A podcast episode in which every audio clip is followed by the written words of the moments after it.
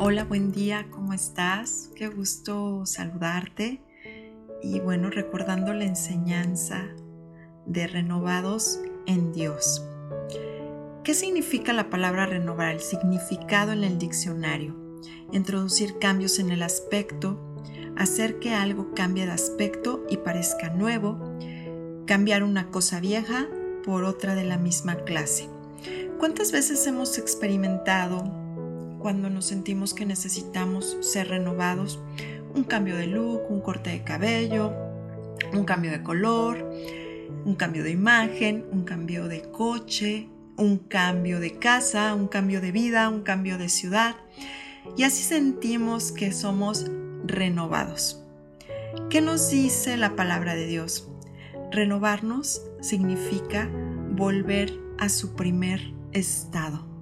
Realmente es ser conforme al propósito que Dios tiene para nosotros desde el principio de la fundación del mundo. Hijos generosos, hijos amables, misericordiosos, santos, humildes, hermosos, reflejando la gloria y la majestad de papá. Ese es el verdadero propósito. Dice su palabra que el reino de Dios se puede ver y se puede mostrar a un niño.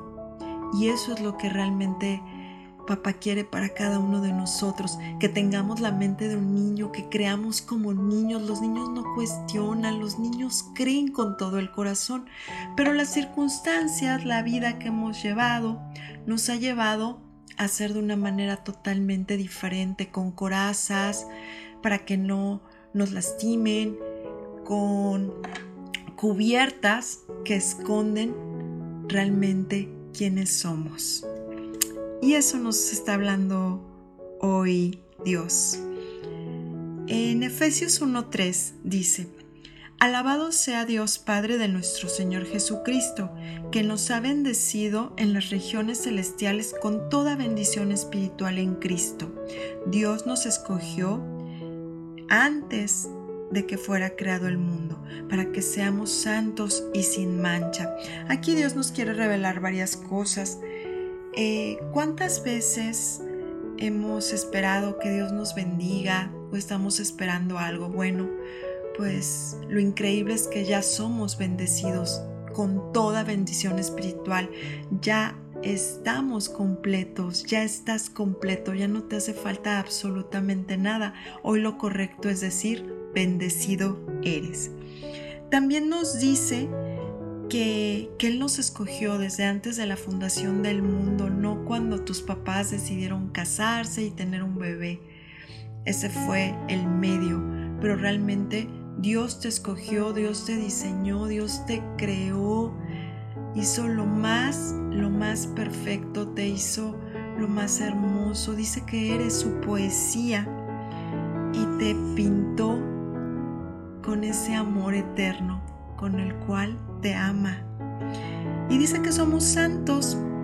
La palabra santos de pronto decimos, híjole, la sentimos muy alejada realmente de, de cómo hemos vivido o cómo nos sentimos. Muchas personas dicen, bueno, yo me siento al santo al 50, al 70, al 80, pero difícilmente al 100%. Y santo, la palabra santo significa apartados para Dios, sin mancha. ¿Qué significa? Que cuando Dios te ve, ya no te ve a ti, ve a su Hijo perfecto en ti. Así es que te ve perfecto y sin mancha. Te ve blanco como la nieve. Y eso es maravilloso. El fracaso en Dios no existe. Todas son enseñanzas. Los errores que cometimos en un pasado, ¿por qué? Porque pues no conocíamos este amor tan hermoso, pero nosotros no somos llamados el error.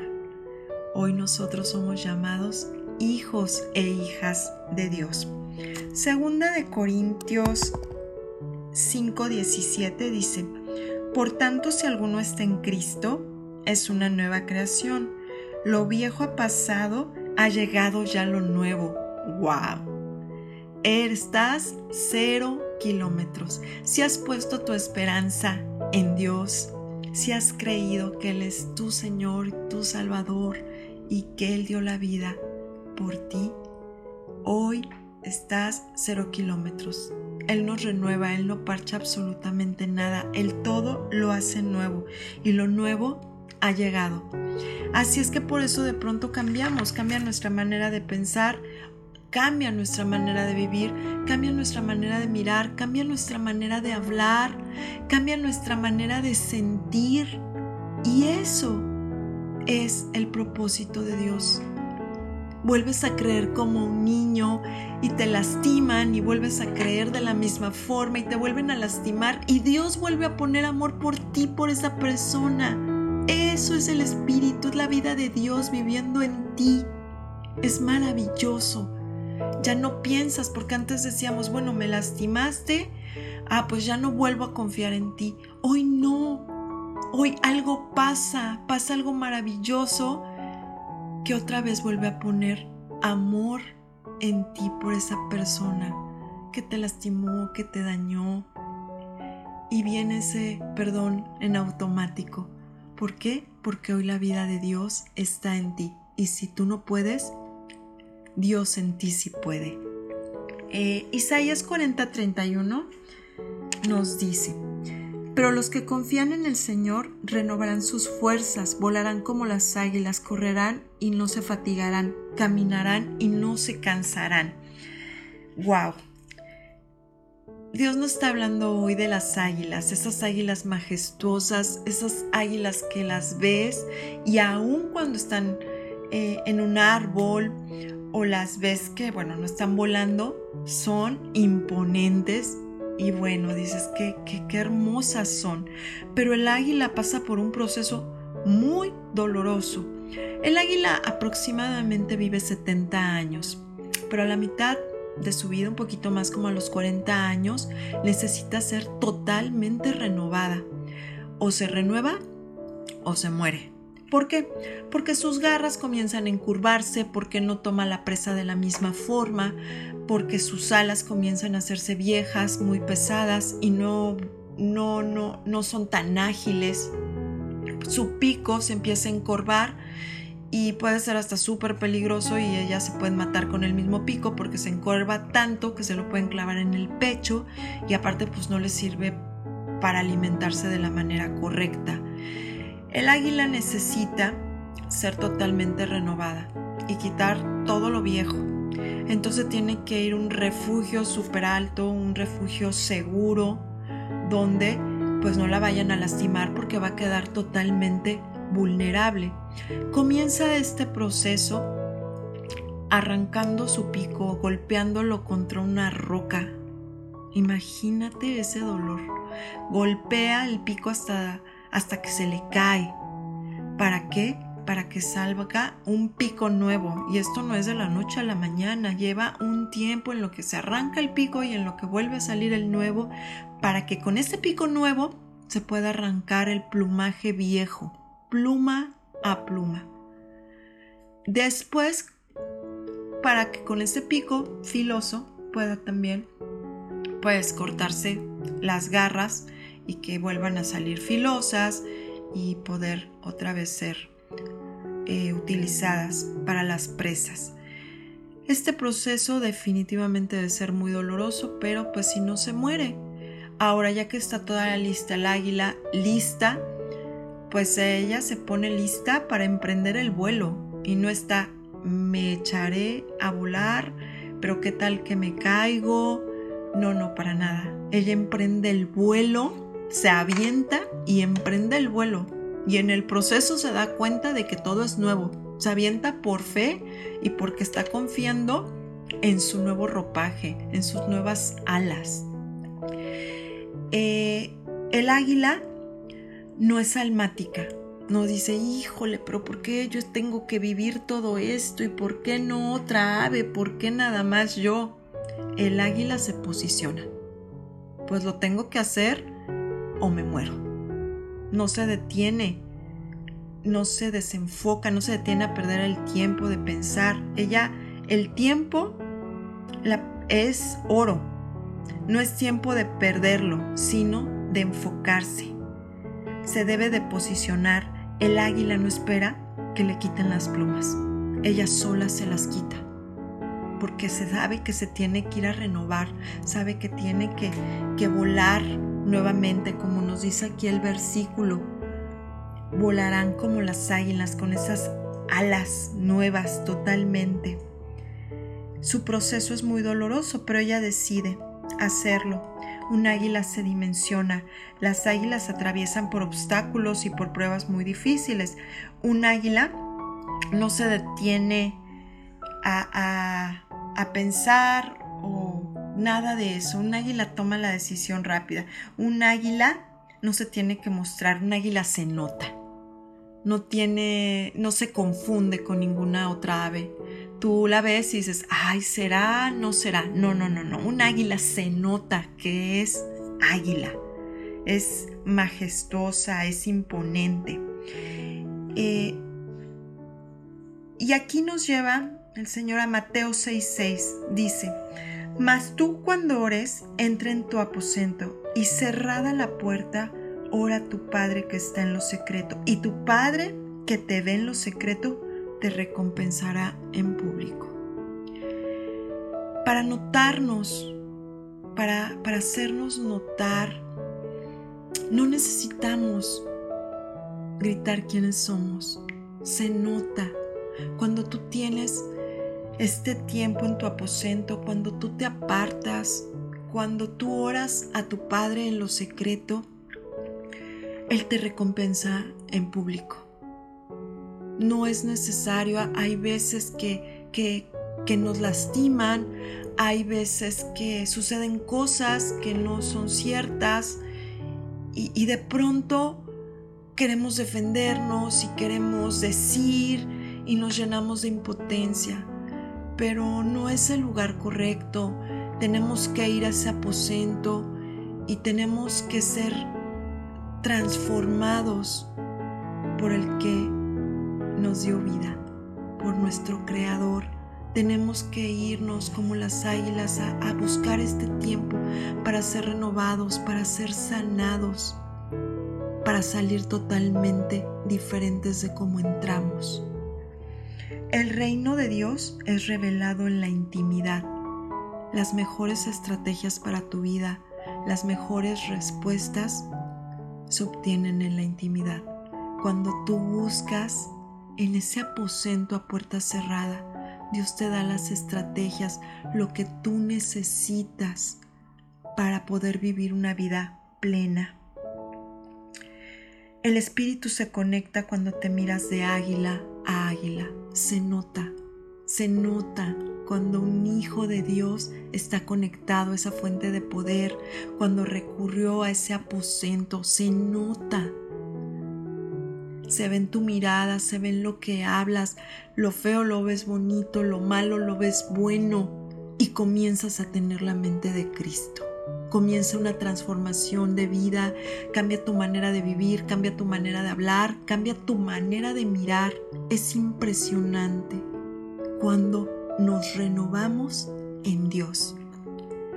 En Mateo 4:24 nos dice que la fama de Jesucristo empezarlo a, cuando empezaba a hacer todas estas estos milagros, la gente lo seguía, se difundió su fama.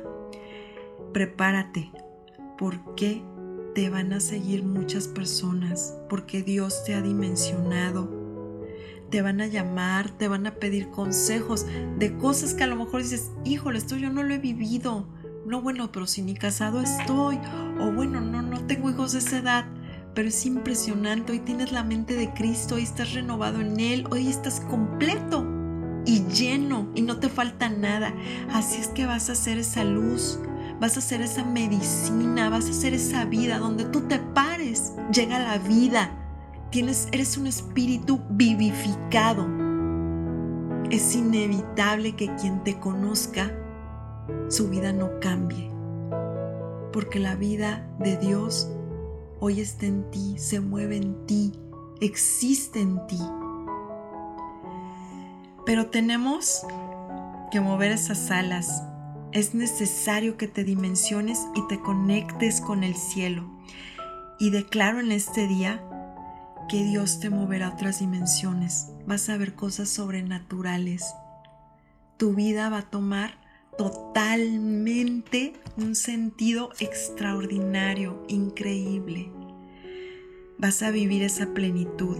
Isaías 60 dice, levántate y resplandece, porque ha venido tu luz y la gloria de Dios ha nacido sobre ti. Amén.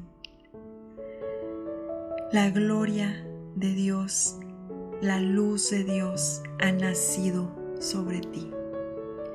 Créela, preciosa, precioso Hijo de Dios, créelo. Lo mejor ya está escrito, lo mejor ya está hecho. Ya nada más falta que lo veas y que lo creas. Y nosotros no creemos por vista, sino creemos por fe, que ya nos ha sido dada. Permíteme orar por ti. Padre, gracias, gracias por este día tan maravilloso. Gracias porque tú nos quieres llevar a lugares celestiales. Tú nos has dimensionado de modo de ver las cosas de la manera en las que tú nos creaste desde el principio.